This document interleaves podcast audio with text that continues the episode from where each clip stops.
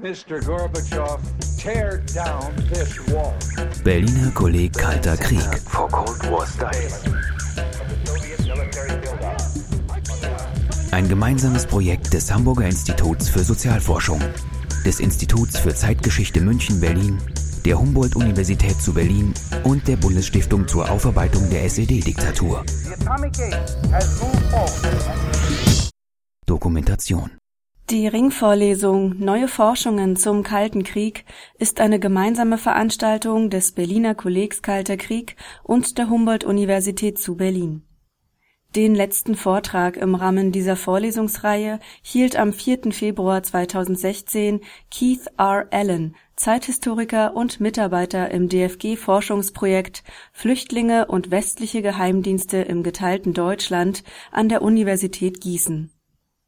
Unter dem Titel Cold War Road Trip Destinations Washington DC, The American West, Outpost Berlin führte er sein Publikum auf eine anregende Reise durch Museumslandschaften zum Kalten Krieg in Deutschland und in den USA. Ulrich Mehlert, Leiter des Arbeitsbereichs Wissenschaft in der Bundesstiftung Aufarbeitung, moderierte den englischsprachigen Abend. Meine Damen und Herren, ich begrüße Sie sehr herzlich zur, siebten Vortrag im Rahmen der Reihe Neue Forschungen zum Kalten Krieg. Mein Name ist Ulrich Mehlert, ich werde den Abend heute moderieren und Ihnen zunächst mal unseren Referenten vorstellen. Keith R. Allen ist studierter Ökonom und promovierter Zeithistoriker. Nach dem Abschluss seiner Dissertation an der Carnegie Mellon Universität in Pittsburgh im Jahre 1998 war unser Kollege für die Schweizer unabhängige Expertenkommission tätig, die das Finanzgebaren des Alpenstaates in der Zeit des Dritten Reichs bzw. des Zweiten Weltkriegs untersucht hat. Anschließend arbeitete Keith Allen am US Holocaust Memorial Museum in Washington, D.C. und war dort zuletzt als Director of Web Content für den Aufbau der Museumswebseite zur Geschichte des Holocausts verantwortlich. 2004 war Keith Allen Gastwissenschaftler am renommierten Woodrow Wilson International Center, wo er das weltweit erste internationale Symposium über Musealisierungen des Kalten Krieges organisierte. Seitdem arbeitet Keith Allen als freier Historiker in Berlin an der spannenden Schnittstelle zwischen Forschung und Öffentlichkeit. Derzeit arbeitet er an der Universität Gießen an einem fast schon tagesaktuell anmutenden Forschungsprojekt, nämlich an der Überprüfung von Flüchtlingen durch die Sicherheitsdienste in der Zeit der deutschen Teilung. Es ist also nicht ganz tagesaktuell, aber es knüpft an an eine Publikation über die den Umgang mit DDR-Flüchtlingen in Westberlin vor 1961. Und vielleicht kommt ja demnächst auch ein historischer Beratervertrag für aktuelle Sicherheitsdienste, denn da ist ja so viel Kompetenz dann erworben, äh, die heute anwendbar zu sein scheint, zumindest wenn man in Berlin die Situation ansieht. Aber er hat auch eine illustrierte Geschichte über die Entstehung der Fastfood-Industrie in Berlin geschrieben. Und Keith Allens Vortragsthema spiegelt den Brückenschlag zwischen den USA und Berlin wider, den seine Biografie prägt, Cold War Road Trip Destinations Washington DC, The American West und Outpost Berlin, lautet der Titel seines Vortrags, den Keith Allen in Englisch halten wird und den wir im Anschluss auf Deutsch diskutieren, zumindest was meine Fragen betrifft. Er wird das dann wahlweise in einer der beiden Sprachen beantworten. Keith Allen hat versprochen, uns über aktuelle Tendenzen der Kalten Kriegserinnerung in den USA zu berichten. Man könnte auch sagen, der Kalten Kriegskommerzialisierung, zumindest wenn man den Klappentext des Vortrags im Internet liest. Wir dürfen gespannt sein. Keith Allen, Sie haben das Wort.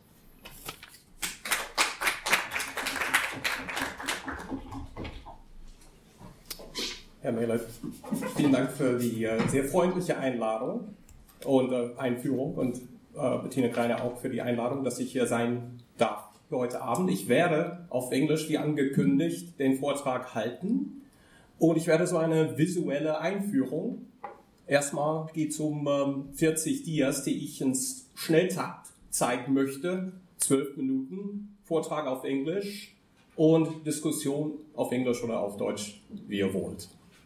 Alright. Can you hear me alright? Very good.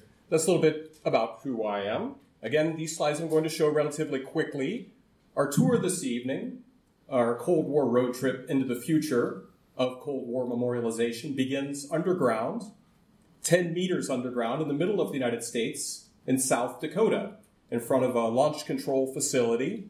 And I'm sure many of you can appreciate the Domino's Pizza reference here that missileers from the United States Air Force added to the door and representatives of the National Park Service have maintained.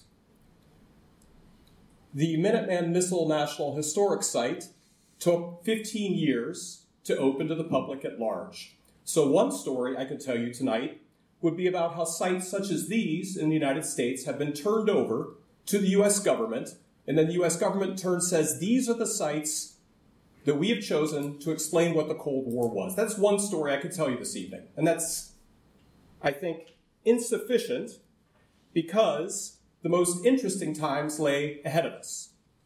I'm sure many of you have noticed here in Berlin there are moves now to create a new Cold War museum at Checkpoint Charlie. And you may also have noticed that the Allied Museum is about to uh, become, in essence, an entirely new museum at Tempelhof Airport. So on the U6, three stops away from each other, two new Cold War museums are coming here to the city.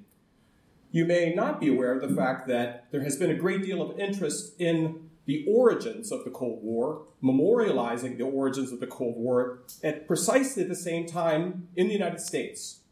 On November 10th, as I'll be talking about today, the Department of Energy and the Department of Interior have gotten together to create the Manhattan Project National Historic Site. Three distinct locations. They're divided by thousands and thousands of miles, very difficult to reach. Um, there's much I can say about them, and will hopefully, in the course of our conversation, have an opportunity to say more. This initiative involves bringing together partners in the US government that don't always necessarily work closely together. One is the Department of Energy on the right, the logo, and the Department of Energy's responsibility is for the production of nuclear weapons. And the Department of Interior in the United States is not like the Department of the Interior here in Germany or in many other countries. Its main responsibility is for the maintenance of Western lands. And as a subset of the, of the Department of Interior, the National Park Service maintains park properties. The National Park Service is, is in essence a Bundesamt, of the Department of the Interior. So on November 10th, 2015, these representatives got together in Washington. And you can see who is going to be able to say what the Cold War will mean in the future simply by studying the photograph. All the microphones and attention are turned toward the head of the Department of Energy, Ernie Moniz and listening carefully to each and every word is the Department of Interior and the National Park Service. And you may notice on the periphery representatives of the press from other countries. They're there from Japan. That's another theme I want to talk about this evening interest in how the Americans are memorializing their Cold War viewed from foreign perspectives. These are deputy directors of the National Park Service, left and right, and in the middle is a former Department of Energy employee. Her name is Cindy Kelly. And Cindy Kelly, as a, as a former Department of Energy employee, has created a nonprofit called the Atomic Heritage Foundation. I'll be talking a lot about the Atomic Heritage, Fo- Atomic Heritage Foundation this evening. This is from the November 10, 2015 signing ceremony. You can see Ernie Moniz, the Department of Energy Secretary. He's satisfied. His hands are folded.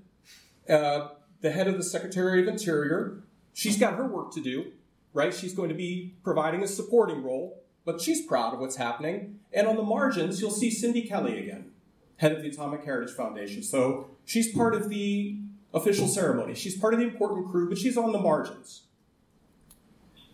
Cindy Kelly is providing visuals, branding suggestions, social media outreach support for the National Park Service on behalf of the Department of Energy, informally, not formally. I'll be talking about how that works in the course of my presentation. How will the Manhattan Project, the origins of the Cold War, be interpreted in the United States? The Manhattan Project was uh, uh, an enormous endeavor which involved sites across the United States and other countries, people working in secret, more than a half million of them, and these industrial applications are very difficult to interpret much of the physical remnants of them are gone, so we rely heavily on photographic evidence. So, what you often see juxtaposed in the photographs are industrial complexity and white working class women. Why is that? Well, women were available, men were at war. But women were important in creating a sense of community in Manhattan Project sites across the country, also behind the fence. These were very hard-scrabble, difficult places to live, and this is likely to be part of the story of the Manhattan Project that's told in National Park Service properties in the future. Part of what we're doing is peering into the crystal glass and seeing what the future may entail. We can expect to hear a great deal about secrecy, but whose secrecy? The secrecy of industrial contractors, the secrecy of the government, the secrecy of the Pentagon. It's hard to say precisely at this point. We will for sure hear a great deal more about these individuals. Leslie Groves on the left, and on the right, J. Robert Oppenheimer, the administrative and scientific geniuses, if you were, if you will, the sort of driving force behind the creation of big science. That story is quite likely to be told in the future in the United States and at the, at the Manhattan Project facilities. Historic sites live from artifacts. The most prominent artifacts which survive are the dwellings of the scientist. J. Robert Oppenheimer lived here in Los Alamos on Bathtub Row, so called because he had indoor plumbing that was unique among the scientists there. And hotels such as this one in Oak Ridge, Tennessee, a city that grew from zero to the third largest in Tennessee in the course of four years. But the pervasive influence of corporations in creating the defense military establishment that we've come to take for granted in the United States, that's going to be more difficult for the National Park Service to interpret. It's going to be not an easy sell to the public at large. There are also many parts of the national uh, infrastructure set up to build and maintain nuclear weapons, which are highly secret and could and perhaps should be part of the story of the Cold War in the United States as well. And I want to talk about those glaring omissions, likely omissions, in the course of my presentation as well. The glaring omissions also involve resistance to the creation of a nuclear weapons uh, archipelago within the country. Uh, these women are protesting movements of the white train that you see above it. The white train was used to shuttle nuclear bombs and materials back and forth from the Pantex plant in the Texas Panhandle. Pantex is the only site in the United States where nuclear weapons are produced to this day. The device itself is gone, so it won't be possible to display that as an artifact. The delivery vehicle is very much with us. It's uh, on display at the National Air and Space Museum near Dulles Airport in Washington, D.C., and it has been the source of considerable controversy in the past as an exhibit artifact, and that's something I want to talk about briefly this evening as well. I also want to take us back into the Cold War period itself. The 1950s, people were interested, enthusiastic about atomic heritage at that time as well. Many people, wealthy people in particular in the 1950s, would check themselves into hotels in Las Vegas to watch and feel atomic and nuclear explosions. Many people who were exposed to radioactive isotopes, of course, um, weren't there for pleasure and suffered health effects. That's yet another theme that I'd like to talk about, perhaps not as extensively as I should in the course of the evening as well.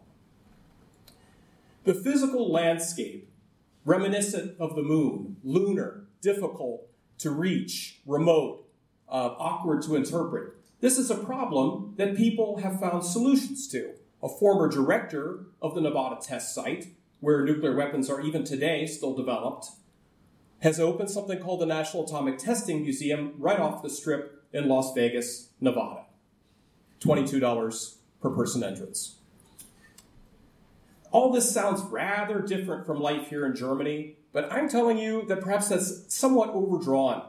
The origins of the arms race, the first object sent into space, was launched from a facility not 200 kilometers from where we sit this evening. Of course, the emphasis on interpretation of the Cold War flows mostly in terms of the money the state is willing to provide to the city of Berlin. It goes primarily to sites such as this one, and the progenitor of this site, the Stiftung Preußischer Kulturbesitz, but it flows to sites such as this one, the Allied Museum in Berlin-Zehlendorf, which since the 1990s has received federal funds to interpret the origins of the Cold War and is about to receive a major boost in the coming years, as I mentioned at the outset. Most people encounter the Americans as benign occupiers, not at the Allied Museum in Zehlendorf. Most visitors to the city encounter them in a make believe world at Checkpoint Charlie, where nothing is authentic. This is Disney pure, right?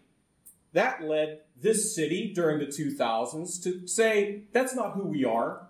What we want is a site where we interpret the relics um, as they are in situ, an archaeological approach to the history of the Cold War that takes the remains and says, that's our starting point. Let's take that seriously. We're not interested in make believe. But in fact, Berlin has been involved in, elim- in eliminating authentic Cold War sites and replacing them with monuments to an entirely different era right across the street. You've seen go up. It's a, a monument to the 19th century. And it is the largest and most expensive cultural project in the history of this country. And in many respects, it's a tribute to male scientific genius, reminiscent of America's tribute to male scientific genius. The Stiftung Preußischer Kulturbesitz has been involved in interpreting the Cold War since the 1960s, initially from its strategic location in distant Dahlem, and in more recent years at a series of museums much, much closer to the action of the Berlin Wall. The future involves, for the Cold War, competition over resources, time and attention and money. In this city, a lot of the oxygen is going to go to this initiative. But how much will be available for these two museums? The Museum at Checkpoint Charlie, which is now being replaced with a center of the Cold War, and at Hangar 7, the Allied Museum at Tempelhof. That's the quick introduction. Took a little bit longer than I anticipated 15 minutes. Can you hear me okay? Yeah. All right. So let's start. The title is Cold War Road Trip. A road trip is you have destinations, but you don't know what you're likely to encounter. Our destinations this evening are Washington, D.C., the American West, and Outpost Berlin. This is a personal favorite, the 1966 Mustang convertible. Has nothing to do with our topic this evening. Is the Cold War a distant, indistinct memory of significance only to university based historians? Not at all.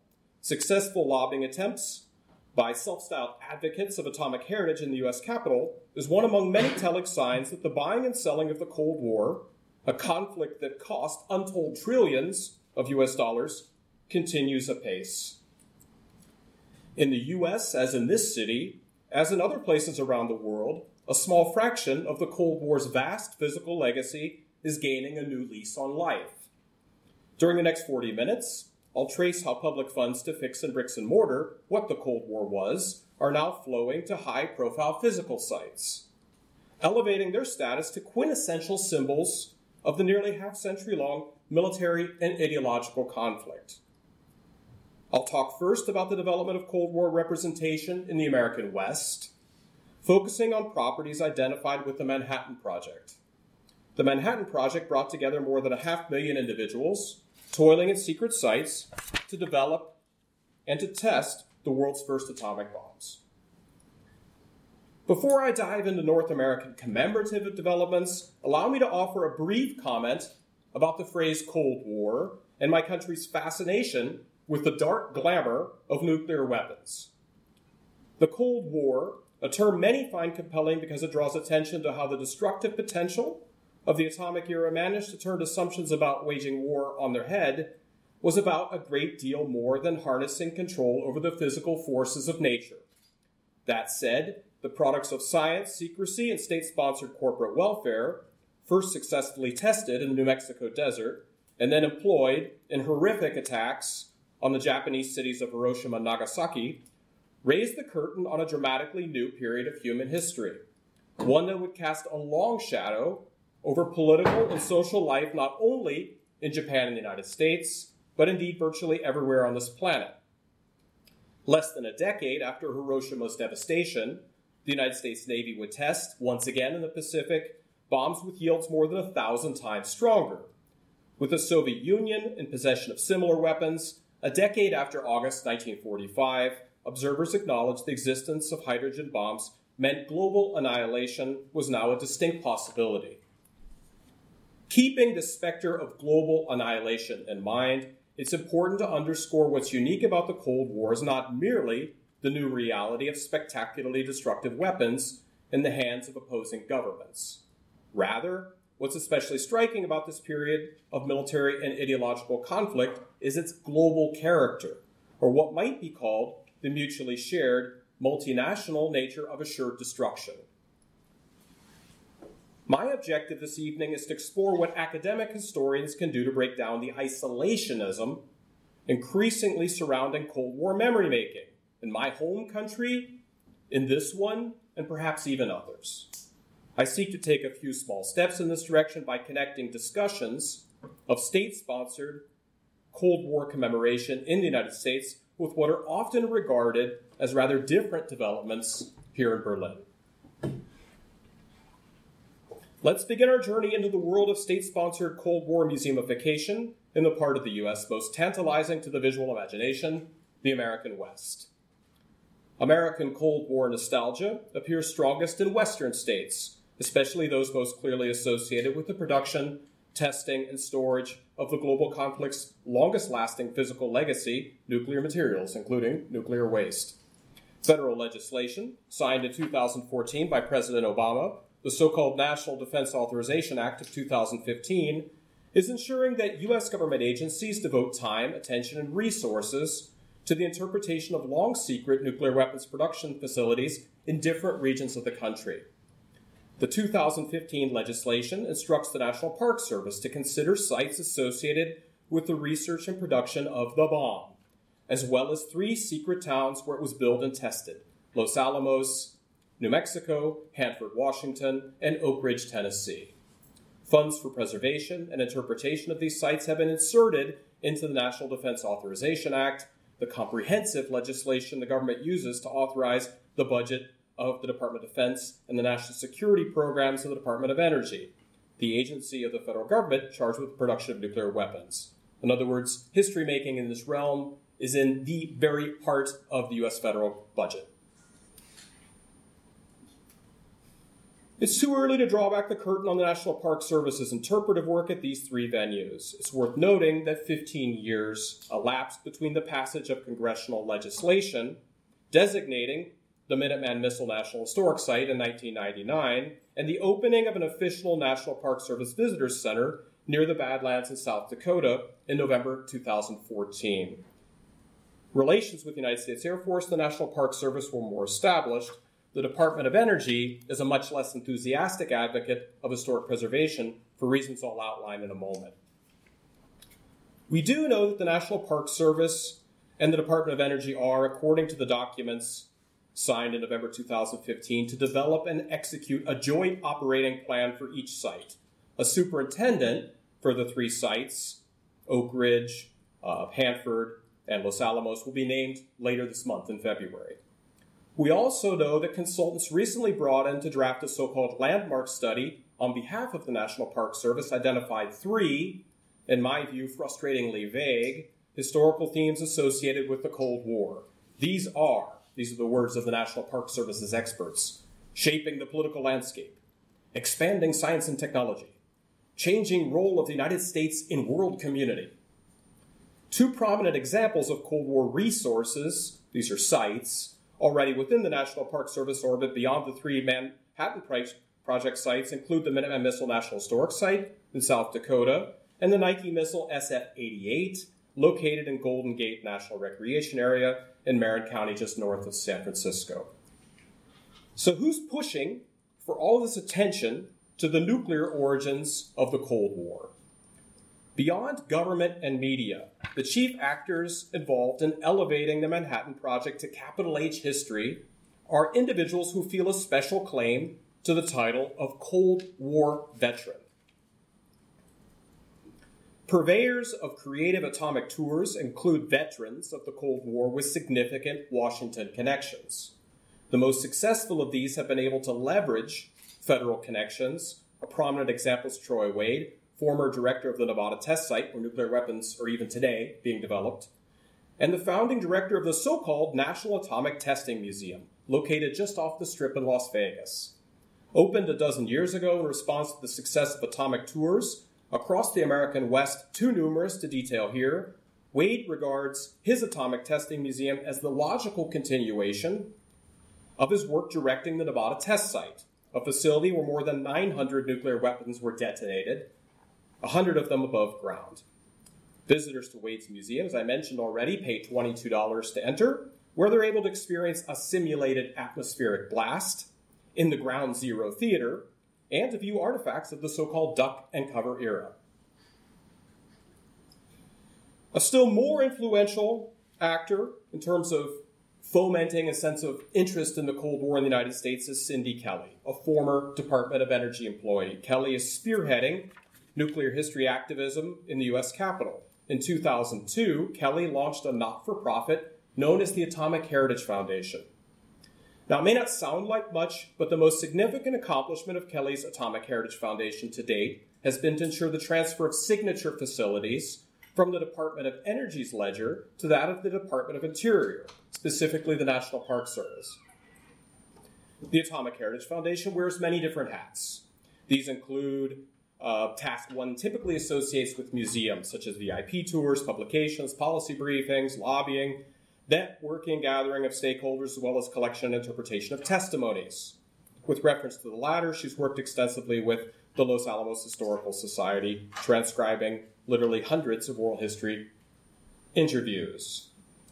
Now, the American, the, uh, the Atomic Heritage Foundation, under Cindy Kelly's leadership, uh, has been very successful in fostering connections well beyond the staid world of scholarship.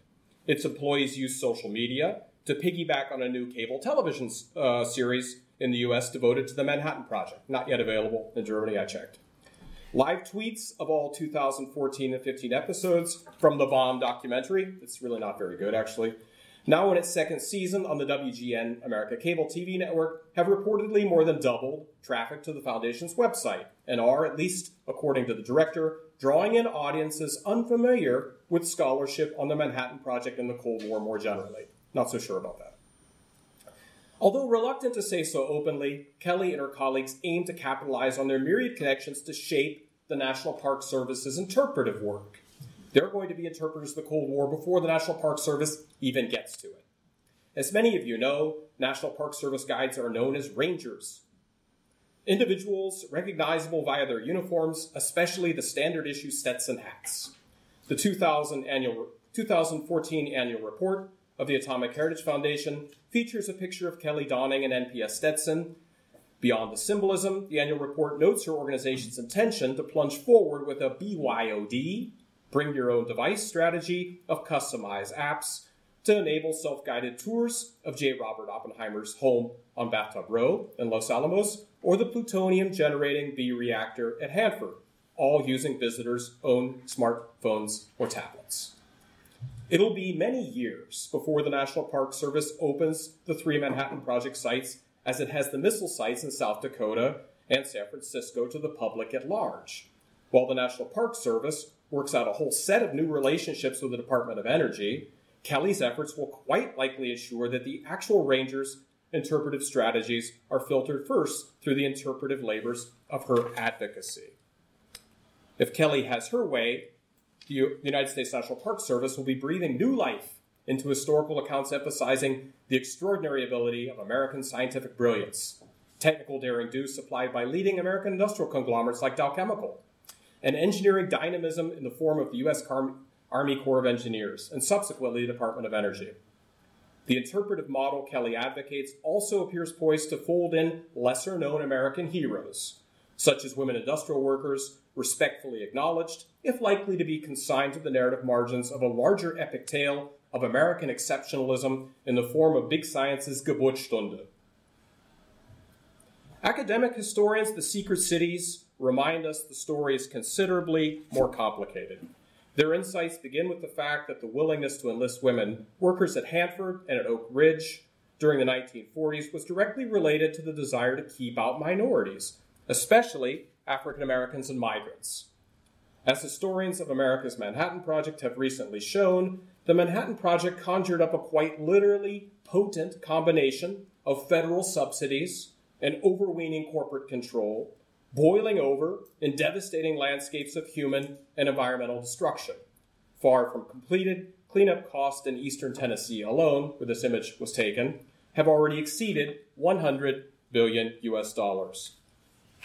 The ethical questions raised by the production of nuclear weapons, and more specifically, nuclear waste, go much, much deeper, extending hundreds of generations into the far future.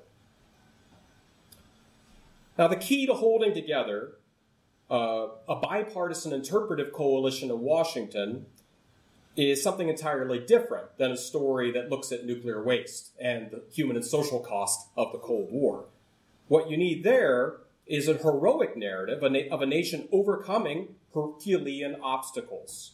This account of transformative science, engineering, and technology is framed by purveyors like Kelly as the signature moment of big science. The Manhattan Project thus emerges, albeit with nods to the personal sacrifices of select workers, as an uplifting tale of national scientific triumph, one full of inspiration for a country now embarking on, mo- on a modernization of its nuclear arsenal that may well change how U.S. military commanders gauge the risk of a limited nuclear war. Frustratingly, even within this national framework, Kelly and many of her allies are defining preservation of Cold War properties in opposition to a frank acknowledgement of the Cold War's immense damages to people and the land. A former Department of Energy employee, Kelly launched the Atomic Heritage Foundation in response to developments, uh, in her own words, when the mandate for environmental cleanup threatened to demolish all of the remaining Manhattan Project properties. Now, what's behind Kelly's remark was a dramatic, if short lived, reorientation at the Department of Energy under the leadership of Hazel O'Leary. The only woman and the first African American to lead the department under President Clinton, O'Leary is known among academic historians for her willingness to declassify long secret documents from the early Cold War period. Less well known are O'Leary's efforts to formally acknowledge the effect of radioisotope contamination on human bodies and other animals. The most crass of the government's radiation experiments involved injecting unwilling participants with plutonium. Preservation of Cold War resources in the post 9 11 era, Kelly's organization was founded in 2002, has taken place in a political environment in which the U.S. federal government has taken a giant step back from acknowledgments of culpability and one in which government secrecy, in the name of a prolonged struggle against new foreign foes, has taken on unprecedented proportions. Especially frustrating is the Atomic Heritage Foundation's decoupling of the Manhattan Project from the crash production of a massive nuclear arsenal that immediately followed the detonation of the Oak Ridge uranium fission bomb over Hiroshima and the Hanford plutonium bomb over Nagasaki. The Manhattan Project was anything but a one time occurrence. The Manhattan Project marked the beginning of America's permanent war economy. While sites like the Minuteman and Nike facilities have gained acknowledgement, an example of a site denied historical recognition by the National Park Service because of this decoupling is the Pantex plant near Amarillo, Texas. Located in the Panhandle, that's the far north of Texas, it's about as Republican as it gets there. Uh, Pantex is singular in the fact that it was the sole nuclear weapons assembly and disassembly facility in all of North America. If you think of the American military industrial complex as a target, Pantex would have been the bullseye. Weapons work at Pantex in particular deserves acknowledgement in the form of inclusion in the National Park Service. Interpretation at the sites of the, of the national of the interpretation at the sites of the Manhattan Project should also reach back in time to fold in past that predate and intersect with industrial bomb making in remote locales of the country, including the negation of Native American histories. Believe it or not, Hanford is still called a nuclear reservation. The breathtaking expansion of corporate influence via government contracting, the marginalization of ethnic migrant workers, and the cultural elevation of what became known during this period as nuclear families. the emergence of all white highly subsidized communities brought about thanks to generous doses of corporate welfare and secrecy has most recently been convincingly documented in the superb 2013 monograph by Kate Brown entitled Plutopia, nuclear families, atomic cities, and the great Soviet and American plutonium disasters.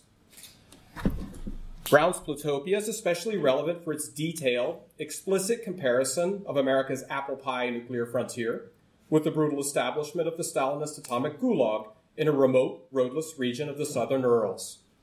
Drawing on accounts such as Brown's, academic historians should seek to ensure the story of the Cold War's nuclear origins is unlocked from national frameworks, be they heroic and uplifting or tragic and victim centered. Such comparisons are not currently a priority for either the Atomic Heritage Foundation or the National Park Service. The presence of Japanese media organizations at the November 2015 signing ceremony nonetheless points to a level of interest abroad in American commemorative efforts that U.S. State Department officials dare not ignore altogether. Cindy Kelly, for her part, is taking steps to ensure funding to strengthen the American can do narrative of the Manhattan Project. The means to this end is a proposed national traveling exhibition linking stakeholders in Tennessee, New Mexico, and Washington.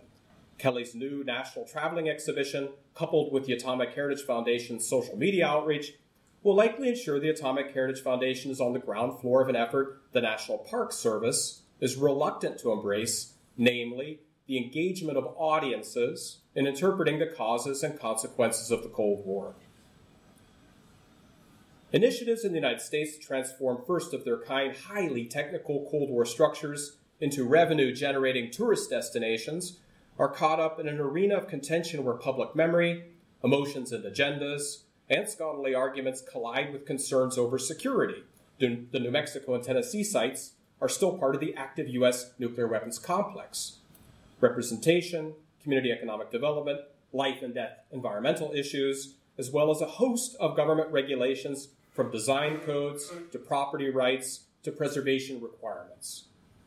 Much like the Cold War itself, these battles are waged simultaneously, as we saw from the slide November 2015, on different continents, with key protagonists often unaware of developments in other places.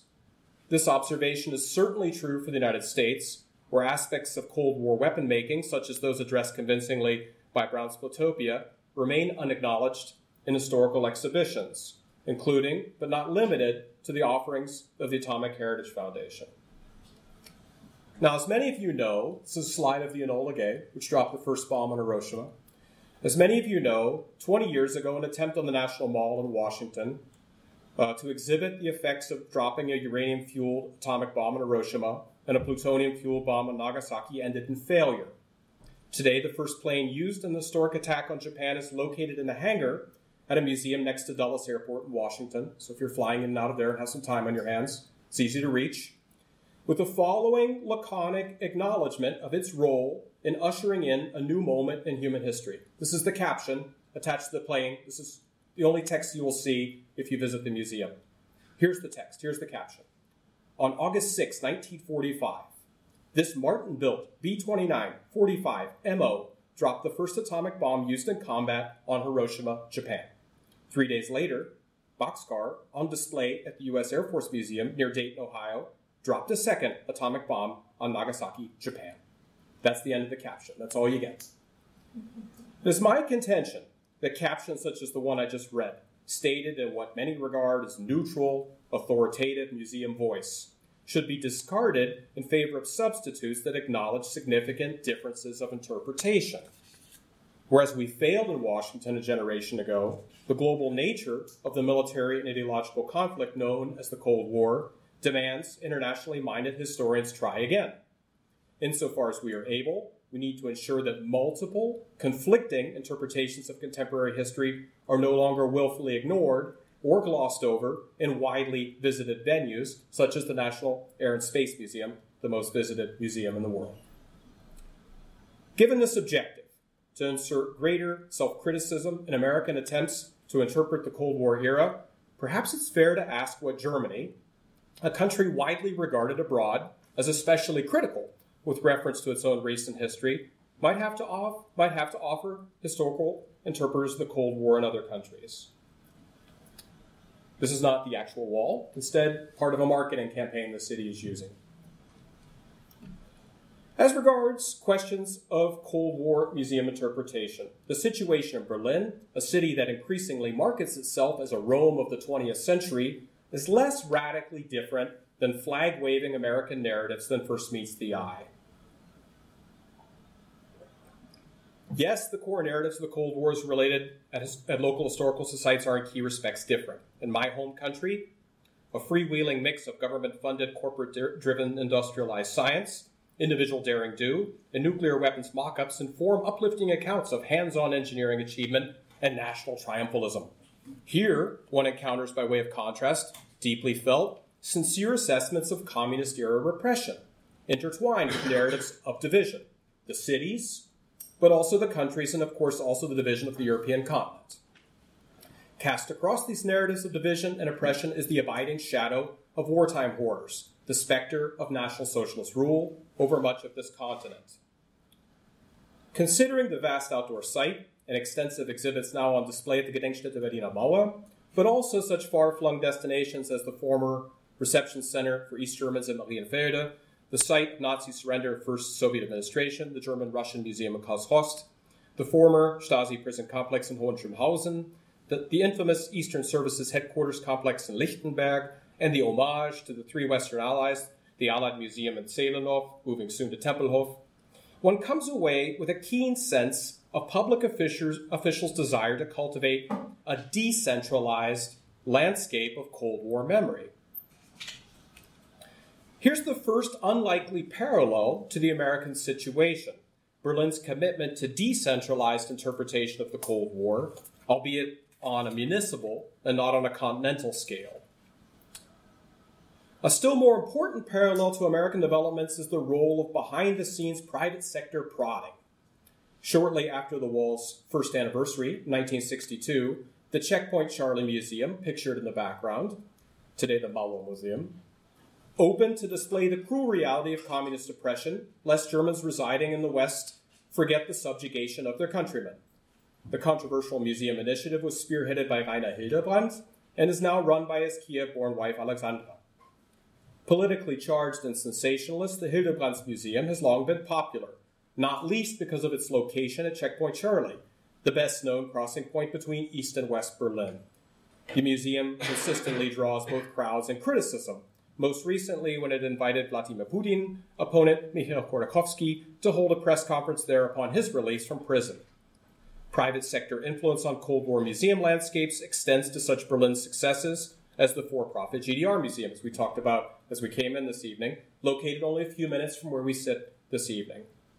Decentralized, prodded by private sector enthusiasts, Berlin is, not unlike the American West, a place where the destructive power of Cold War militaries is not entirely foreign to museum goers, as witnessed by the popular and pricey tours of Cold War bunkers offered by the Berliner Unterwelten organization. Memorably dismissed by a former member of the Berliner Senat responsible for cultural affairs as Bunkerküsse, the inconvenient fact of their popularity stubbornly remains. Even the biggest differences between Cold War memorialization in the United States and Berlin, the abiding shadow cast by the 1939 1945 war, is less pronounced than one might imagine. Yes, the memory of the Second World War is more immediate and divisive here rather than in my home country, absolutely. Still, in the United States, as here in Berlin, competition with the Second World War long appeared to crowd out initiatives devoted to the Cold War, silencing American Cold War veterans' claims to having fought in a genuine hot war, like those who served in what oral history popularizer Studs Terkel named the Good War. Key supporters of both the U.S. Holocaust Memorial Museum and the National World War II Museum, opened recently in New Orleans, eye suspiciously proposals to place Cold War memorials anywhere near the National Mall in Washington. Albeit in different ways in both the US and in Germany, the shadow of the Second World War looms large in 2016, encouraging deep introspection of national pasts and too often discouraging serious exploration of the, 1940, of the post 1945 era across different regions of the world. To be fair, here in Berlin, cross border nods to Poland's solidarity movement or the Velvet Revolution of Prague have occurred. For the 20th, cent- 20th anniversary of the wall's destruction, 2009, that's where this image is taken from, Lech Walesa helped commemorate the fall of the Berlin Wall by toppling a row of supersized styrofoam dominoes. Still, such events um, have been in the past exceptional one off moments of BIP celebration, not the long term cooperative project that you think of when you imagine an exhibit, which, after all, yield the day to day of extensive public interaction. Visitors to Cold War memorials here in Berlin are present only indirectly exposed to the multinational interpretive efforts led by organizations such as the Bundesstiftung Aufarbeitung. Cast primarily as a national story with deep local relevance, Berlin's Cold War, not entirely unlike my home countries, seems poised to assign greater importance to German speaking eyewitnesses in the years to come. Whereas various in situ remains on display at the Gedenkstätte Berliner Mauer were the focal point of state sponsored commemoration until November 2014, the Erinnerungsstätte Notaufnahmelager Marienfelde's recent success in securing funding from the VW Stiftung to explore East German eyewitnesses' testimonies seems likely to ensure local, not global, dimensions will feature prominently in future interpretive labors of the Stiftung Berliner Mauer. What's missing for many Berlin discussions of post war public remembrance is also an exceedingly rare commodity in US circles a reflection on how much of the city's grappling with Cold War interpretation at ostensibly authentic sites of memory extends deep into the global face off itself. While the former concentration camps and other sites of Nazi repression languished in obscurity during West Germany's economic boom of the 1950s and 60s, and while federally funded commemoration of Nazi persecution from 1993 onward brought the national government into debates over the meaning of Germany's 20th century dictatorships for the country's future, prodigious sums have long been flowing to Germany's most important custodian of national memory, the Stiftung Preußischer Kulturbesitz. The Stiftung Preußischer Kulturbesitz's 2,000 employees belong to a governmental organization funded largely by the Bund, albeit with influential private sector allies. The foundation started its interpretive work in divided Berlin in September 1961, only weeks after the wall rose. In 1962, the foundation subsequently laid plans to build major new art complexes in the city's western half. First in Dahlem, and then more recently at what became known as the Kulturforum near um, Potsdamer Platz, then desolate Potsdamer Platz. An aim of both of these sites was to ensure visitors to encircled West Berlin were made aware of the city's cosmopolitan past, but also the Federal Republic's unique claim to represent the best of Prussia, a state disbanded by the wartime victors in February 1947. While the Stiftung Preußischer Kulturbesitz's public struggles with the string of West German state governments during the 1960s is known, the SPK's public battles with the East German government over Prussian Kulturgüter and Prussian memory is fading from awareness. That's surprising, given how easy it is to document the Foundation's willingness to outdo ideological opponents in all things Prussian. In the 1976 edition of the Stiftungsjahrbuch, Hans-Georg Wormit, the first president of the SPK, insisted his organization's unique claim to Prussian legacy was superior to any claims put forward by the SED-Staat, stating, Die Stiftung Preußischer Kulturbesitz wird sich durch die Vorwürfe und Forderungen der DDR nicht beirren lassen und ihre Aufbauarbeit in Berlin uneingeschränkt fortsetzen. Since the wall's collapse, the SPK has gained still greater stature as an interlocutor of national memory, ensuring stunning 19th century art museums were painstakingly restored in the Museumsinsel, an imposing ensemble named a World Heritage Site in 1999. Edifying in its own right, the Museumsinsel is only one component of the SPK's post unification Aufbauarbeit for this nation's new capital. In 1992, a noble born Hamburg merchant of Pomeranian descent laid plans to resurrect the Berlin Palace. His friends of the Berlin Palace insisted the federal government raze East Germany's asbestos laden parliament building. In its place, with extensive support from both the federal government and more recently official patron President Joachim Gauck, the foundation and its friends seek to reconstruct the Hohenzollern city palace in a style one might describe as neo neo Baroque and fill it with non European collections of colonial provenance today housed in distant Dahlem. Until his escape to the Netherlands upon Germany's defeat in 1918, the last Kaiser lived there. Wilhelm II declared Germany's entry into the First World War from the castle's balcony. Four years later, on another historic November 9th, Karl Liebknecht proclaimed from the Kaiser's balcony a free socialist republic. Damaged during the Second World War, the structure was demolished by a rather different group of communists in 1950.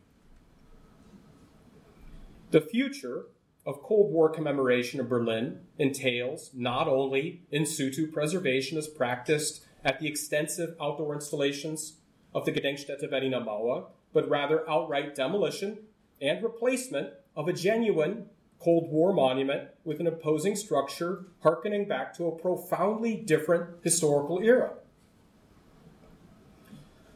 In a city formally committed to decentralized memorials to the post 1945 era, resolutions passed by the Bundestag demand Berlin fashion a central monument to the cosmopolitan brothers Humboldt, extraordinary men of Prussian scientific achievement and administration. We might think of the pair as a Biedermeier version of J. Robert Oppenheimer and Leslie Groves. The paradoxical means to this quixotic ends are the objects housed in decentralized Berlin museums in Dahlem, now also slated for destruction, opened during the 1960s and 1970s to demonstrate Berlin West's spirit of cultural resistance in the face of communist repression. For all this change since 1989, it remains difficult for many influential actors in Germany to embrace the narrative of the wall's collapse as wholeheartedly as the reconstruction of a royal castle and the celebration of na- national scientific uh, achievement personified in the form of exceptional male genius. True, the 20th, the 25th anniversary of Germany's peaceful revolution received a dramatic send-off in the form of the helium balloon show named uh, Lichtgrenze, but even then, a castle's foundation walls were already casting shadows over the remains of the most famous Mauer of all. To compete with this 21st century Prussian Luftschloss, the Berlin Wall Memorial, Stiftung Berliner Mauer, has little choice but to seek an ersatz form of nobility. An application to the UNESCO World Heritage Authority is in the works. Displayed in venues many visitors to this city regard as remote, in the coming years, archaeological presentations like the Gedenkstätte Berliner Mauer will likely be outwowed by the centralized spectacle of the Humboldt Forum, the most expensive cultural project in the history of this country, where a veritable tsunami of museum making on the grounds of a genuine Cold War site appears poised to marginalize the last 100 years of national history altogether.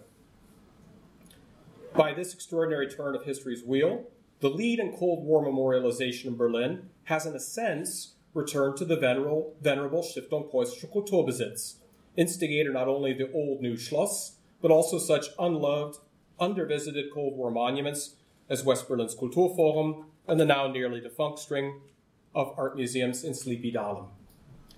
In my view, the castle's stellar location on the city's main tourist thoroughfare, Unter den Linden, demands interpreters of the Cold War rethink their long cherished commitment to decentralize memory on the city's edges. Ten years ago, the Gesamtkonzept zur Erinnerung an die Berliner Mauer spelled out what public officials in this city intended for Berlin's Cold War future. A central element remains unrealized. In this regard, paragraph 1.7 of the document is worth citing. Die Berliner Mauer ist nicht nur ein Berliner und ein deutscher Erinnerungsort. Was Berlin fehlt, ist ein Ort im Zentrum, unterstrichen, äh, der Stadt, an dem sich die Konfrontation der Weltmächte dokumentieren lässt. The so-called black box Cold War, opened in 2012, represented a crucial step in this direction. Any competitor, perhaps even one day successor, to the museum built and run by the, by the Hildebrandts at Checkpoint Charlie, where every day hordes of tourists from across the world flock to grasp what the Cold War actually was, must present intersections of international historiography from different regions of the world. Another potential venue for the presentation of conflicting international present, uh, perspectives as reflected in scholarship is located only three stops south of Checkpoint Charlie on the U 6 at Tempelhof Airport. In my view, multinational interpretive labors at this essentially new museum should be guided by an approach that complements, not competes, with the Zentrum des Kalten Krieges undertaking launched nearly four years ago in the provisional form of the black box. It should also acknowledge that the Western Allies were a good deal more than gutartige Schutzmächte, the likely master narrative suggested by this facility, the Anglo American led 1948 1949 Berlin airlift would seem to imply. On November 10th, 2015, U.S. Secretary of the Interior Sally Jewell and U.S. Secretary of, Ener- of Energy Ernie Moniz signed a memorandum of agreement defining their agencies' respective roles in creating and managing a completely new type of national park. Their agreement includes provisions for enhanced public access, management, interpretation, and historic preservation. The signing marked the official establishment of the Manhattan Project National Historic Park. Two days later, on November 12th, here in Berlin, hat der Haushaltsausschuss des Deutschen Bundestages in seiner Sitzung die Summe von 27,1 Millionen Euro für den Einzug des Alliierten Museums in den Flughafen Tempelhof bewilligt. Im Hangar 7 und in Teilen des Kopfbau West wird in den nächsten Jahren ein komplett neues Museum entstehen, das laut der einschließlich deutschsprachigen Pressemitteilung des Alliierten Museums die Geschichte der Alliierten in Berlin in der Geschichte der deutschen Teilung und des Kalten Krieges verortet. Allein 22 Millionen Euro sind dabei aus Bau- und Planungskosten veranschlagt. Interest in the Cold War and its many legacies is clearly alive and indeed flourishing throughout the United States, here in Berlin, and indeed in other countries. What's necessary in light of recent developments here at Berlin, in my opinion, is precisely what's missing in the United States approaches to curation that may sound simple, but are, to the best of my knowledge, largely untried in museum circles. The Cold War, which after all extended to every region of the world, from the South Pole to sub Saharan Africa to space itself, is best understood not in terms of national division or exceptional scientific mission, but rather from multiple, conflicting international perspectives crafted by rigorous scholarly analysis of extensive archival documentation.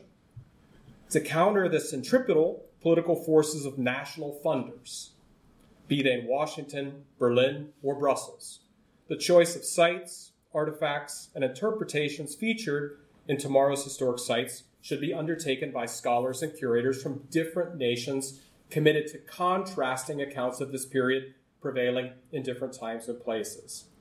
The alternative may well be an after the fact nationalization of the world's first truly global military and ideological conflict, a dramatic reduction in stature of an international era we should be seeking to comprehend and also exhibit on its own multinational terms.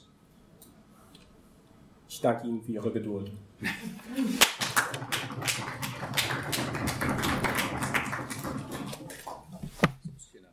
Ja, natürlich.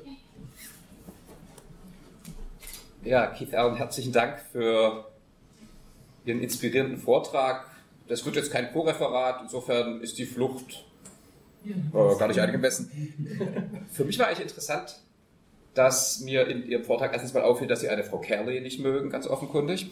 Na. Und dass Sie, äh, dass Sie ein ganz anderes kalte Kriegsverständnis haben als in meiner N gleich 1 Erinnerungskultur, die ich in meinem Kopf habe. Ne? Die Liste mhm. der Museen und Gedenkstätten in Berlin, die Sie äh, aufgezählt haben, als Museen und Gedenkorte, Gedenkstätten des Kalten Krieges, äh, kann, kann, ich im Nachgang alle mit einem Haken versehen. Äh, wenn mich aber jemand vorher gefragt hätte, was für Orte in Berlin, welche Museen sind mit dem Kalten Krieg verbunden, dann hätte ich weder das Stasi, die Stasi-Gedenkstätte genannt. Ich hätte vielleicht sogar eine Weile gebraucht, um die, äh, das Mauerdenkmal ähm, dort zu verorten. Mhm. Aber ich komme im Prinzip ein bisschen zu diesem offensichtlich ja völlig unterschiedlichen kalten Kriegsbewusstsein in den äh, verschiedenen Milieus in Deutschland oder USA, die sich mit dem Thema befassen. Eingangs hatten Sie ja äh, praktisch, äh, hatten Sie ja gesagt, in den USA reduziert sich das ganz stark auf die, auf den Dark Glamour der Atomrüstung. Was, fassen Sie doch nochmal zusammen für die USA und für Deutschland. äh, wo Sie sagen würden, was wird in den beiden Ländern jeweils von Menschen, die sich für Zeitgeschichte interessieren, äh, zum Kalten Krieg hinzugerechnet? Mhm. Und was wird aus Ihrer Wahrnehmung eher ausgeblendet? Und Ja, soll ich nach vorne? ja, ja, Vorschlag, schon allein wegen dem Video. Yeah. It's always difficult to compare two different places, and in, in so doing, you tend to reduce complexity, and that's that's frustrating when you know one place ext- extremely well and are invested in it. Uh, you, you said that there'd be other sites that you would list, so andere Orte, Nö, nö, die Sie dann so Äh, erwähnen. Sie haben alle genannt, die mir auch eingefallen wären, aber Okay. wesentlich mehr. Okay, right. So, um, I mean, I think that if you would ask an outsider coming to Berlin, perhaps many of you are from other parts of the country, or indeed other countries altogether, Checkpoint Charlie is near the top of the list uh, for many people coming to the city when they expect to discover what happened. Well, where was the division? Right? They don't know anything about Checkpoint Charlie. They don't know why it's important. Right? But that, that's where they believe they should go. So that's one focus. That um, there's the expectation of tourists, and the city uh, officially in the Gedenkstätten-Konzept was committed to decentralized memory. And in the United States, there's a readiness there to emphasize national and scientific achievement and uh, a reluctance to see the cost of the Cold War. Uh, the social cost and environmental cost are discussed, but they're pushed to the margins. It's not as if uh, critical voices aren't heard, but that's not the main story that's told. And so it's not the lasting impression that people gain when they visit an historic site. Did that address the question? Or? Naja, aber äh, jenseits der historischen Orte wird beispielsweise die Politik der USA in Südamerika Ja. oder die, die heißen Kriege im Kalten Krieg in Afrika, Right. werden die unter dem Schlagwort äh, Cold War History äh, verortet oder unter welcher Begrifflichkeit fungiert das im Sprechen über Geschichte? Right. I mean, what the the gulf is between the way the, the Cold War is interpreted among scholars, and they're critically minded, and many of them are pushed for a global Cold War scholarship. The Cold War International History Project in Washington is one among many actors involved in that endeavor. Uh, but the popularizers of history and those receiving state funding, they're pressed very hard to emphasize national narratives and for the message to be uplifting. So that's where the rubber meets the road, so to speak. I mean, that's that's where the conflict begins. Uh, there's certainly a, a good deal of, of open critical scholarship, as you know, uh, on uh, uh, the hot wars in the, in the context of the Cold War. But to my knowledge, there's been no exhibit in the United States. I mean, there are there are people who, for time to time, in exhibits have dealt with topics such as McCarthyism or the, the Rosenbergs, right? Famous spies. This is again the national story, however, right? So Americans are willing to take this on, but to see the international connections, to see how we're embedded in a global network as a consequence of this atomic buildup, that's that's that's missing, um, and I don't see it coming. And I'm concerned that here too that there's going to be more and more emphasis on um, on national storytelling, and that the narrative of a site such as Tempelhof is likely to be a rather uplifting and comfortable one. I'm concerned about that. Ich meine, es ist ja häufig so bei solchen historischen Orten, die äh, lange ein Schattendasein führen, dass dann tatsächlich die Veteranen diejenigen Ja. sind, die dort sauber machen, die das Ja. irgendwie aufmachen etc. Ja. Und dass die akademische Welt, die das äh, in irgendwelchen Forschungsprojekten äh, behandelt, lange Zeit gar nicht wahrnimmt, sich dafür gar nicht interessiert.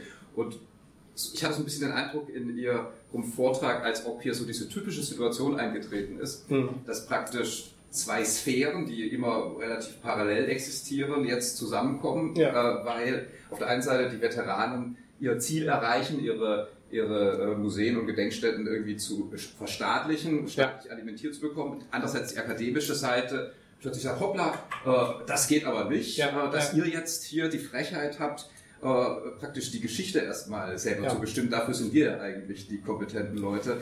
Da Ähm, geht es um Kompetenz, genau. And that's a really important, really, really important point. And what I want to leave, well, one message I definitely want to leave you all with is, is that we, as historians, when we are brought into these projects, we're one of many stakeholders. We know that, right? They're funders, they're eyewitnesses, there are other groups that have been involved in getting uh, memorials started. So we're one of many voices.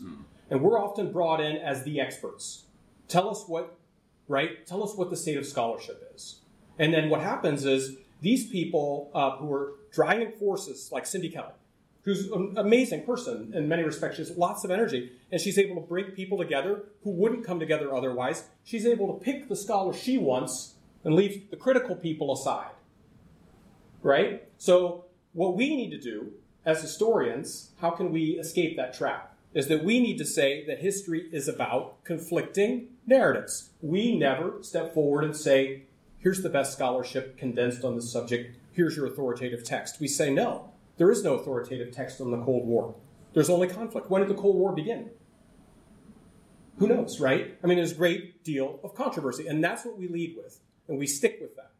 And there, I think we can make a real interesting contribution. It's going to be frustrating because we're brought in as experts, so we're going to say, well, there is no one answer. Ich glaube, die Veteranen oder diejenigen, die diese historische Orte spielen, haben natürlich keine Lust, dass praktisch ihr Spielfeld totdifferenziert wird. Die möchten praktisch erstmal das erzählen, was sie bewegt und was diesen Ort in ihrer Wahrnehmung als Right. historischen Ort ausgleicht. And then the, I'm sorry, no, the, the-. I mean, the, the Cold War, I'll say one word. Uh, the Cold War veterans, they feel ambivalent about their identity as veterans. They feel deeply ambivalent about it, right?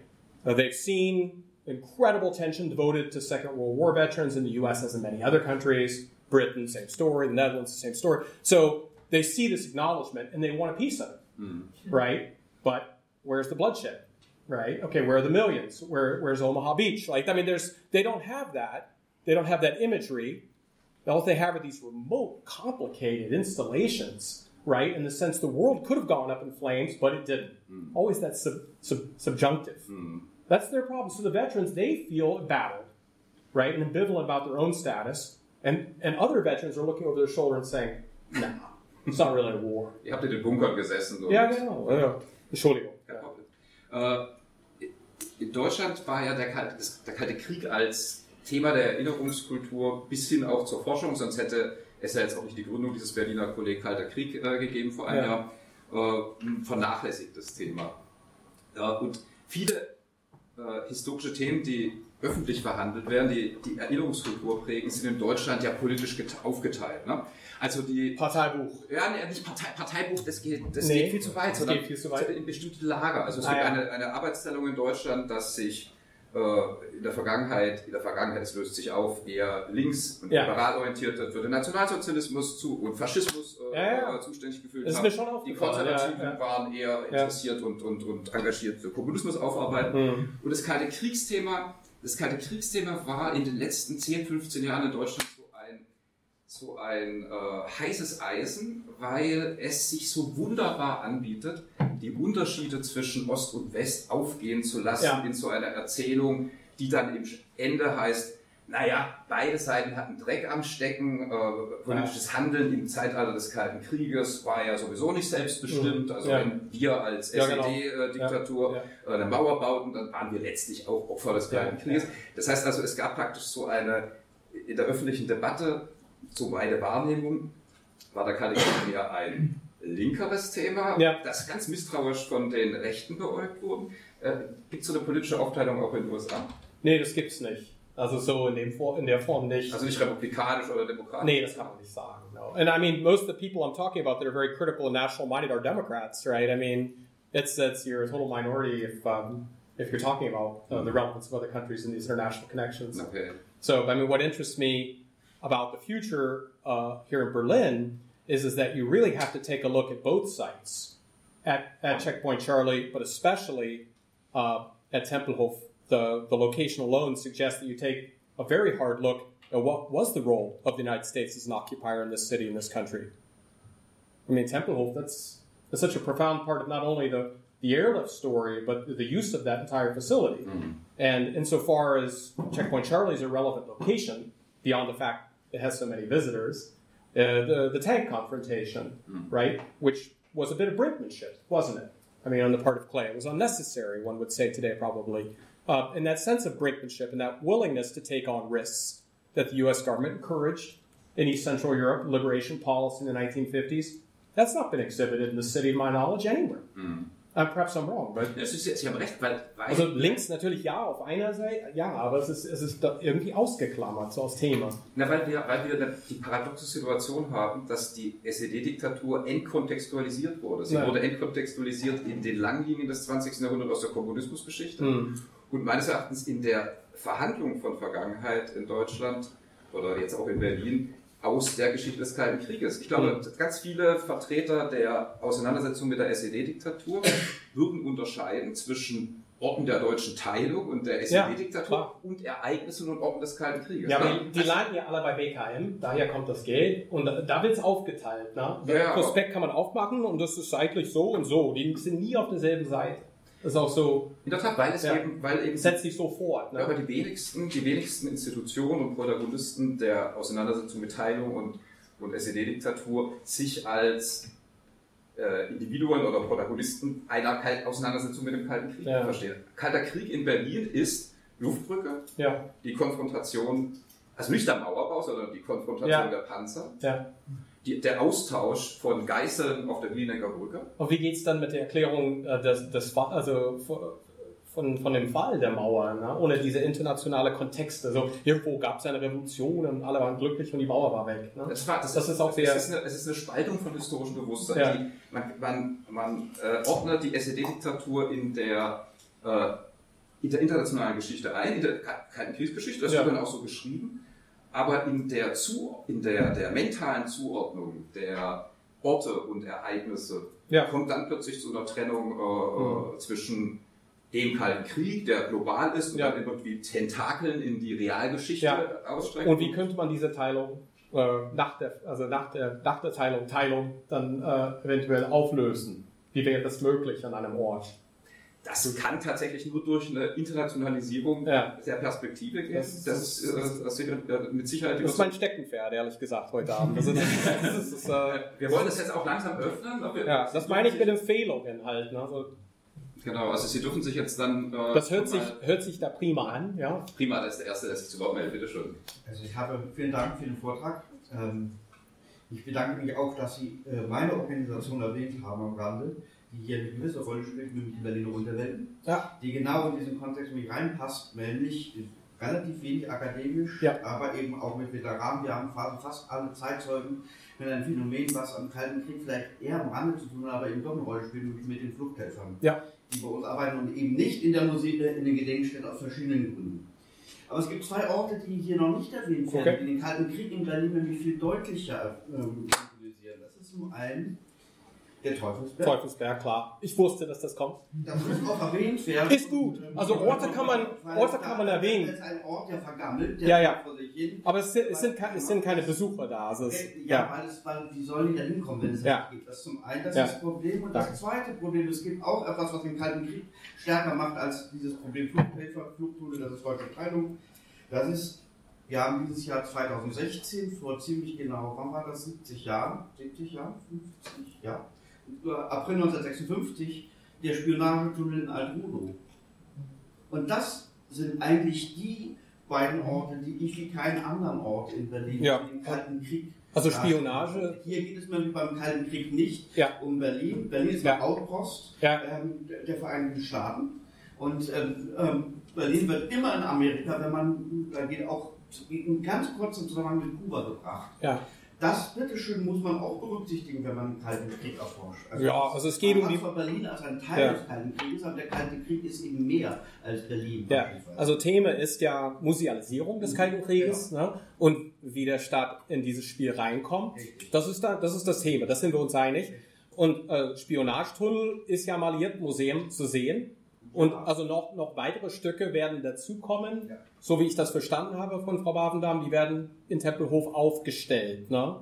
Das wird mh, ein wesentlicher Bestandteil der neuen Dauerausstellung, denke ich mir. Aber ich weiß es nicht Bescheid. Das ist spekuliert, ja. Das sind zwei Wortmeldungen. Genau, ich habe gesehen. Damit, also, mit, also ich kann zum Te- Teufelsberg, klar, da kann ich nicht was sagen, weil also, es ist das ist kein Publikumsverkehr. Ne? Also insofern. Es spiegelt, es spiegelt ja letzten Endes einfach den Umstand wieder, worüber wir gesprochen Ja, haben, dass auch, der Kalte ja. Krieg hier einfach lange unterbelichtet äh, Ja, gewesen ist. ich Was Thema. man damit sagen wollte, wenn man sagt, dass in Berlin nur ein Teil dessen ist, dass der Kalte Krieg eben in Berlin sich zwar manifestiert, aber Berlin ist eine Durchgangsstation. Also es ist Und lustig, also wenn- Ich wenn- ja gar nicht so weit entfernt. Ja. Na, also wenn, also diese, äh, dieses Thema der Telefon- und Postüberwachung, da hat äh, äh, Josef Foschepott dann äh, ein bedeutendes Buch dazu geschrieben und als er interviewt wurde, fliegt er hoch nach von Freiburg und wird dann interviewt äh, auf dem Teufelsberg. Na klar, es ist symbolisch, ist das schon da, ne? Also Aber es war eben niemand da, der gesagt hat, wir brauchen da Geld, um das Ganze mal zu sichern und Ja. zu erhalten. Ja. Aber ich habe jetzt erstmal äh, zwei weitere Wortmeldungen, Sie da hinten und dann Siegfried. Ja, Äh, äh, nur eine ähm, Ergänzung, weil es gerade gut ge gepasst hat. Ich fand es sehr, sehr, sehr, sehr gut, vor allem auch dieses, ähm, das Argument würde ich auch genauso sehen, dass das Internationale ähm, ausarbeiten muss. Und sind mir nur zwei Stellen eingefallen, die ergänzend in Berlin dazu passen würden. Das ist zum einen das alte sowjetische Generalkonsulat in West-Berlin, was Ja. heute eigentlich, also am Reichensteiner Weg, was heute eigentlich das Gebäude der FU Berlin ist. Eigentlich ist die FU und die HABU Berlin als Universität ohnehin ein Teil davon. Und das andere wäre natürlich das alte ähm, Kontroll, also das alte Gebäude des alliierten Kon Kontrollrates, was auch heute das Präsidium der FU dann quasi wäre. Und das führt eigentlich zum Kommandantur. äh, der- Ja, äh, ja. Kommandantur.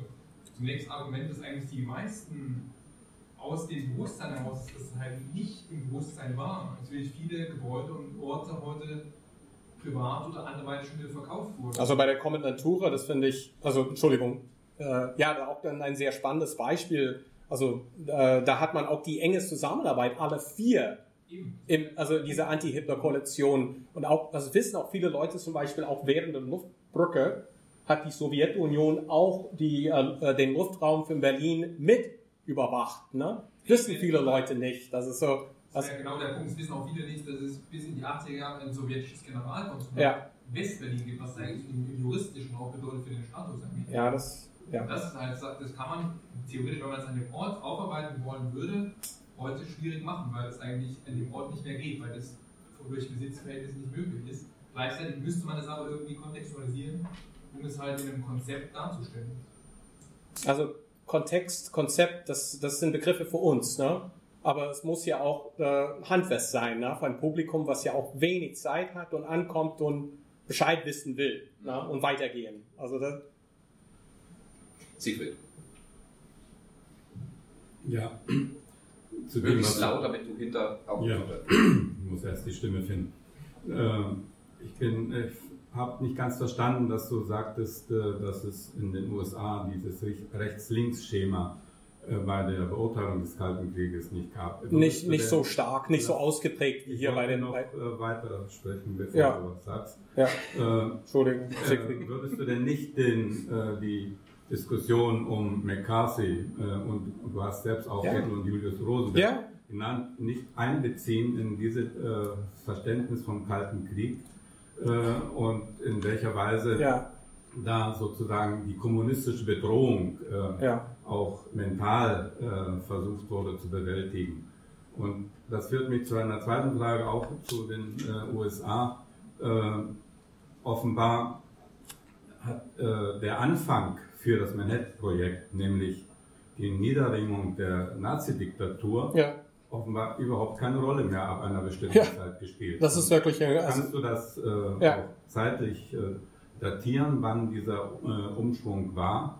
Und würdest du da nicht auch äh, sozusagen zu den Veteranen, äh, die jetzt nicht mehr dazu, natürlich nicht mehr da sind, also wie Oppenheimer, auch dazu rechnen, die da ein ganz anderes Verständnis hatten, was das Manhattan-Projekt eigentlich sein sollte oder sein äh, oder, oder war? hm. Und die Ja, Frage, Mhm. darf ich noch eine? Ja, Siegfried. Siegfried Mensch, Frage, Das also, ist schon ewig beleidigt. das 1, 2, 3, 4, ne? äh, Berlin. Äh, ich meine, wenn du die Frage am Schluss stellst, äh, welche Empfehlungen können wir für die Musealisierung des Kalten Krieges geben, würde ich sagen, die erste Empfehlung ist, dass man ein Verständnis haben muss vom Kalten Krieg, Ja. was man zum Beispiel im Museum des Kalten Krieges eigentlich darstellen, was dazugehört. Und dann kann man noch zusätzlich weitere Orte suchen, wo das noch zusätzlich auch genauer noch Also von den, zu Objek belegen ist. von den Objekten her gedacht, meinst Nein, du? man muss auch die Von den Themen. im Museum des Kalten Krieges äh, muss man bestimmtes Verständnis darstellen, auch in dem, äh, was jetzt in der Black Box schon äh, ja. versucht wird. Das soll ja in diesem Museum dann, wo ich noch meine Zweifel habe, ob das überhaupt äh, klappt, ähm, soll das ja dargestellt werden. Und da muss man ein Verständnis haben, was der Kalte Krieg ist, dass er äh, gerade am Checkpoint Charlie doch äh, deutlich wird, hier war der Ort, und das gab es überall äh, in der ganzen Welt meines Erachtens, aber hier spezifisch auch, wo der Kalte Krieg drohte, in einen heißen Krieg umzuschlagen. Und ja. die Konfrontation der beiden äh, Supermächte war hier äh, sozusagen am, im Oktober 1961 deutlich äh, erkennbar. Und wenn man äh, dieses Verständnis nicht hat vom Kalten Krieg, wie der zu einem heißen Krieg werden könnte und wie es verhindert wurde oder nicht. Äh, es wurde ja auch in vielen anderen Teilen der Welt nicht verhindert. Ne? Genau, ne? das wollte ich sagen. Ja. Korea ist das, das gehört mit dazu, der Koreakrieg, wenn man äh, über den Kalten Krieg hier. Oder von Afghanistan bis Vietnam. Also es ist eine lange Liste Gut. von Ländern. Ne? Also, Im Moment habe ich nicht mehr Fragen. Ja, okay. Well, I mean, the point I'm, I'm, going to try to take a couple of this, some of this in English, I guess, because I'm thinking about the examples I had uh, given in the course of the presentation. Um, I think what we need to do as historians is not to impart the best understanding of an era, nicht das Verständnis, but to live with contradiction, uh, to put forward competing interpretations and let people make of it what they want. So I think that's actually the role that we should embrace as historians, and it's a bit of a Trojan horse because I think this way we'll have ultimately more latitude. Because otherwise, what happens is they pick the historian they like, and the ones they don't like get left aside. And then you have these sort of divisions. Some people work on these aspects of the SED dictatorship. Others say, well, no, we're more committed to the concerns of National Socialism. And there, there are no stakeholders in showing how the two are intimately connected. Um, it's, it's, very interesting. I thought your point about uh, the uh, the moment that the bomb, of course, was built to um, defeat Germany, one could say. Although it wasn't used against Germany. You know, of course, uh, a major focus was using the bomb on Japan, but to end the Second World War to prevent civilian casualties. And the awareness of the that people were on, and, and, and immediately the scientists that they were in a new era was there. I mean, Oppenheimer said uh, when when the bomb was tested, uh, that in July of 1945, well, we're all sons of bitches now. In other words, we know what we've done, what we've unleashed on humanity, and we can't be finger pointing anymore at the Nazis or the Japanese. We're just as bad as they are, maybe worse. The scientists understood this, right? And then the political actors step back from it. They immediately like try to say, no, this is an important scientific achievement. The senator from New Mexico, um, uh, Hatch, wanted to make uh, the site of a National Historic Landmark in 1946, but it didn't become a National Historic Landmark until 1975 because the National Park Service didn't want to take on this dark, depressing, complicated history. They wanted uplifting national narratives. So it's very interesting how quickly they step away from the whole Second World War context and start focusing on the future, which entails then a conflict with a new foe. And yeah, there are people in the United States who are interested and committed to interpreting the struggle against communism and its overflow in uh, diluting civil rights, uh, including those of people who had spied actively against the U.S. government, like the like the Rosenbergs, uh, who were unjustly un- uh, uh, punished, and then McCarthyism, which becomes essentially a witch hunt to find anyone who's mistrustful of the U.S. government at a particular time. These moments of self-reflection are there, they're part of the narrative, but they don't become exhibited. They certainly don't receive funding from the national government the form of the National Park Service.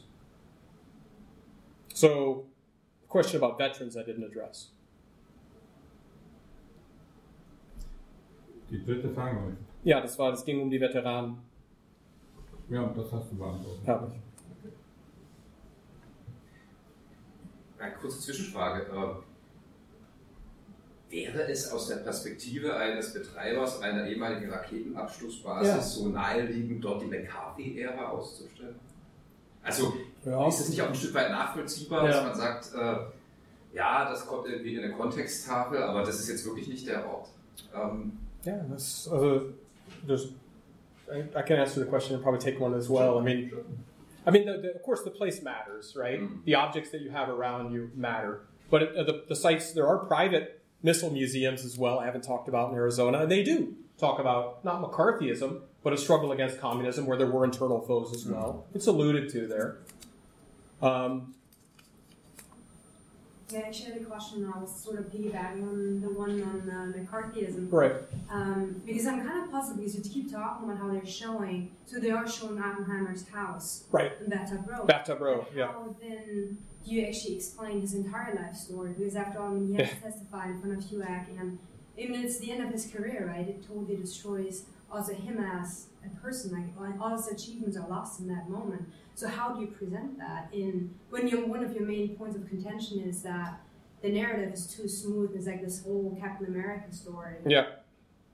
Well, I mean, he goes on to head the Institute for Advanced Study at Princeton, which is like the, the preeminent scientific uh, institute in the entire country, where they go on to build supercomputers. That's what he does immediately after this. Um, and so, But uh, what do they say when they like at, during the tour? yeah, Like what? How At Bathtub. explain? Yeah. yeah, I don't know. I haven't been there for Oh, years. okay. I have been there. Okay. But uh, I mean, the I think there's I mean there are people who are willing to talk about the ambivalence of the scientist, and of course, I mean the more interesting narrative from the perspective of that museum is is espionage at Los Alamos. That's what's told there.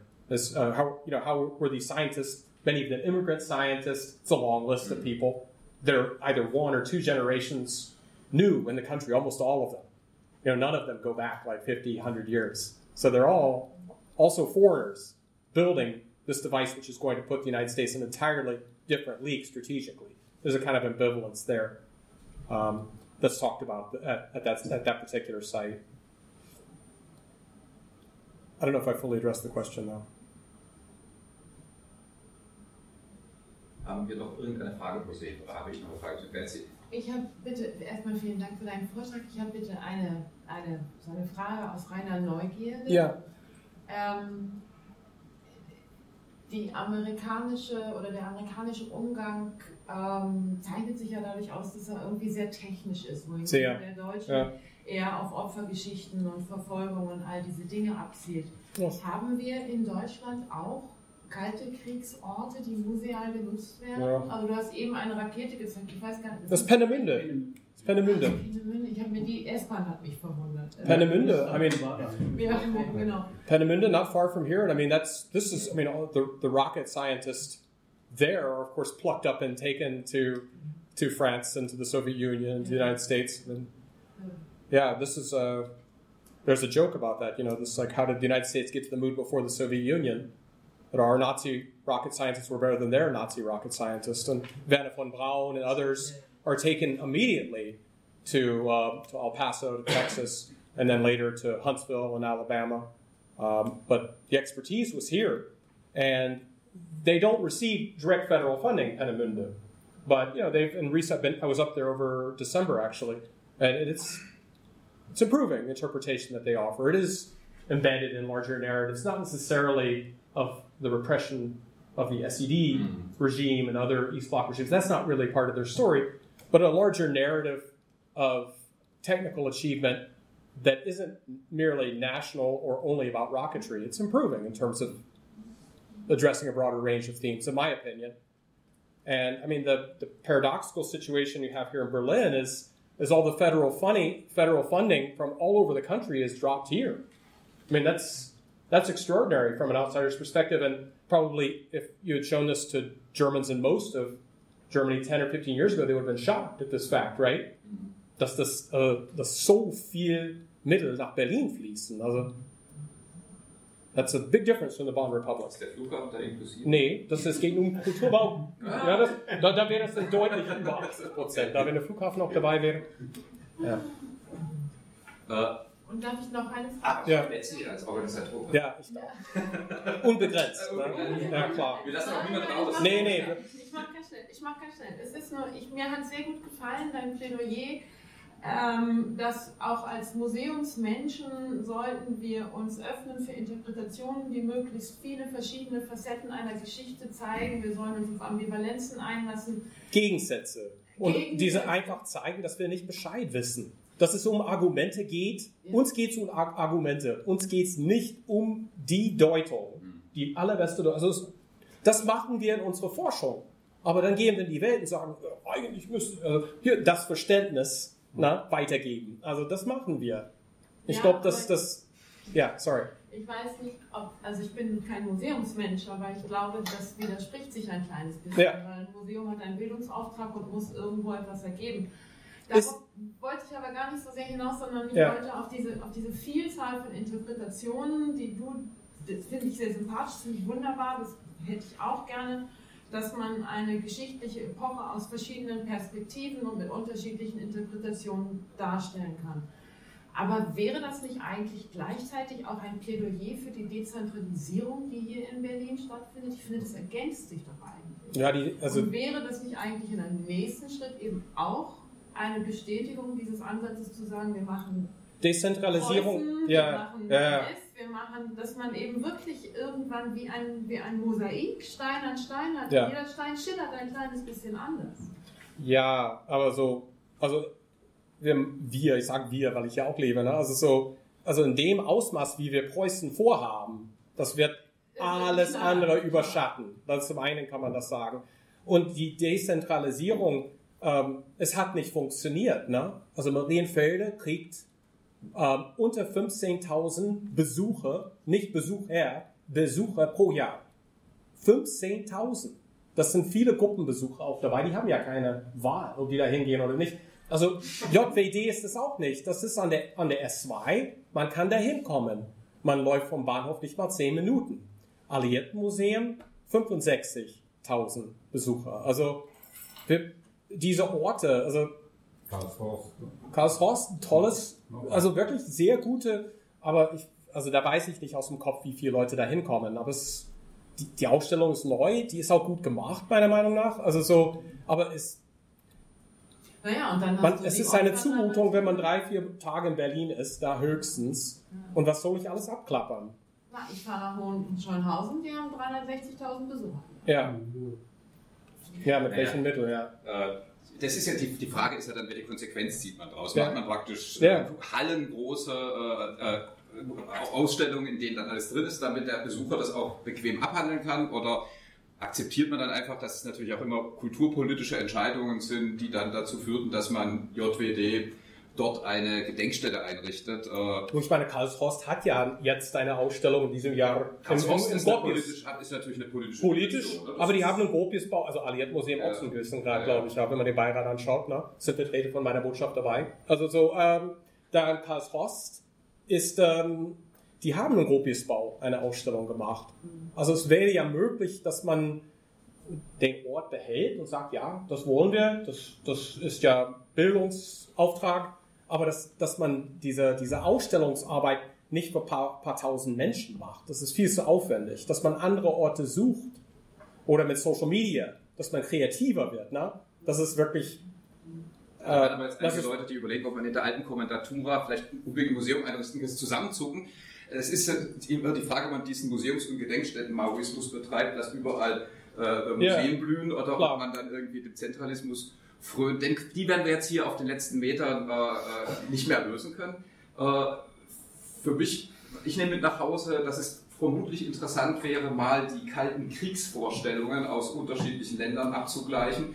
Für Deutschland war der Kalte Krieg etwas, wo wir ausnahmsweise nicht Akteur waren. Wir haben die Leute nicht überfallen. Wir haben praktisch, wir waren jetzt nicht die Hauptmotoren äh, dieses Kalten Krieges, gemessen an USA, Großbritannien oder, oder äh, der Sowjetunion. Und insofern ist es was, was bei uns irgendwie stattfand, ja, was unzureichend in die Geschichte, also es ist, es, es ist irgendwie unzu, unzureichend verknüpft. Ja. Und es führt dann eben dazu, dass wir, äh, wenn ich das richtig verstehe, das Alliiertenmuseum mit einem Heidengeld im Tempelhof äh, Ja. erneuern, aber gar nicht auf die Idee kommen zu sagen, warum ist das eigentlich nicht äh, das Museum des Kalten Krieges mit dem Schwerpunkt auf vier Besatzungsmächte in Berlin, sondern nein, wir brauchen, was ich auch für richtig finde, am Checkpoint Charlie einen vernünftigen Ort. Andererseits, ich komme aus Neckarsulm bei Heilbronn, da war eine Raketenstelle, was ich auch, Ja. mal da gewesen Ja, das ist jetzt ein. Naturpark, Ja. ein klägliches Schild ja, daran erinnert, dass es eins von zwei, äh, äh, es war die Project 2, die Ja. das bis war woanders. Das heißt also, überhaupt kein Geschichtsbewusstsein um einen solchen Ort der potenziellen Vernichtung. Also Heilbronn wäre Ja. auf alle Fälle weg gewesen im, im äh, Ja. äh, begrenzten Atomkrieg. Sowas wird im Stadtraum nicht irgendwie musealisiert. Das ist dann eben eine kleine, ein kleines Gedenkzeichen. Die Zahl der Erklärungen für Kräuter und Gräser ist dort wesentlich ausgeprägter als Ja. die äh, Zeitgeschichte. Das heißt, dass wir, wir, haben, wir sind weit davon entfernt, ein Bewusstsein äh, für die Geschichte des Kalten Krieges in Deutschland zu haben, als in Deutschland lebende. Dann dürfen wir uns natürlich auch nicht wundern, dass es mit der Musealisierung des Kalten Krieges äh, hier teilweise noch hinterherliegt. Aus der Perspektive der USA oder auch Großbritannien, wo sie ja auch praktisch Vergleichbares zeigen könnten, also eine technikorientierte, eine militär äh, ausstattungsorientierte Erinnerung, das waren eben die großen Player.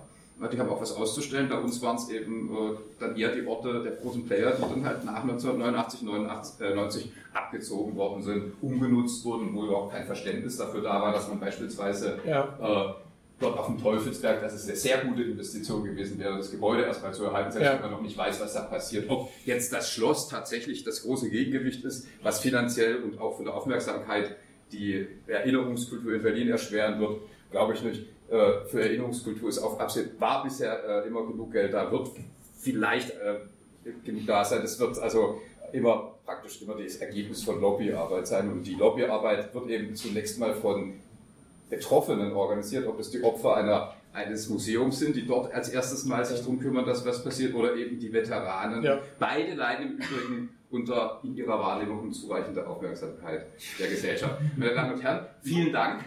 Vielen Dank, Kies äh, Mal sehen, wie diese Reihe ihre Fortsetzung findet. Diese Reihe findet ihre Fortsetzung. Ich behaupte das jetzt. Nein, ich freue mich. Also erstmal möchte ich mich bei allen bedanken, die mit daran geholfen haben, dass diese erste Vorlesungsreihe als Kooperation des Berliner Kollegs und der Humboldt-Universität eine so schöne Veranstaltung war. Ich habe wahnsinnig viel gelernt. Ich finde, dieser Abend heute Abend war ein krönender Abschluss für unsere Reihe.